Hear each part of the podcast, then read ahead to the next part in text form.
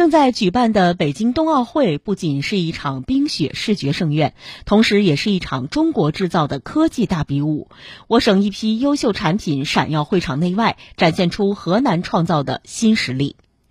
来自郑州的宇通客车为大赛提供了一百八十五辆氢燃料客车。氢燃料客车整车采用先进的生产工艺和全面生产质量监控，通过了碰撞、涉水、高寒、可靠性路试、整车爬坡等多项测试验证，确保了安全性和可靠性。河南豫氢装备有限公司承建的北京中关村延庆园加氢站二十四小时运转，为前来的氢能源客车充能。公司总经理周军介绍，这座加氢站中百分之九十的关键装备和部件全部国产化。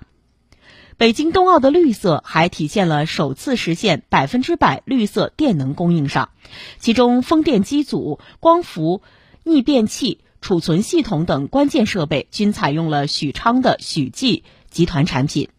本届冬奥会国家速滑馆冰丝带创意设计广受赞誉，它来自洛阳北方玻璃技术股份有限公司。流光溢彩的二十二条冰丝带由一千七百三十八块异形小半径弯弧半钢夹层玻璃组成，属于业界首创。在新材料领域，河南巩义的泛瑞易辉复合材料有限公司助力完成了北京冬奥会飞扬火炬碳纤维复合材料高温部件。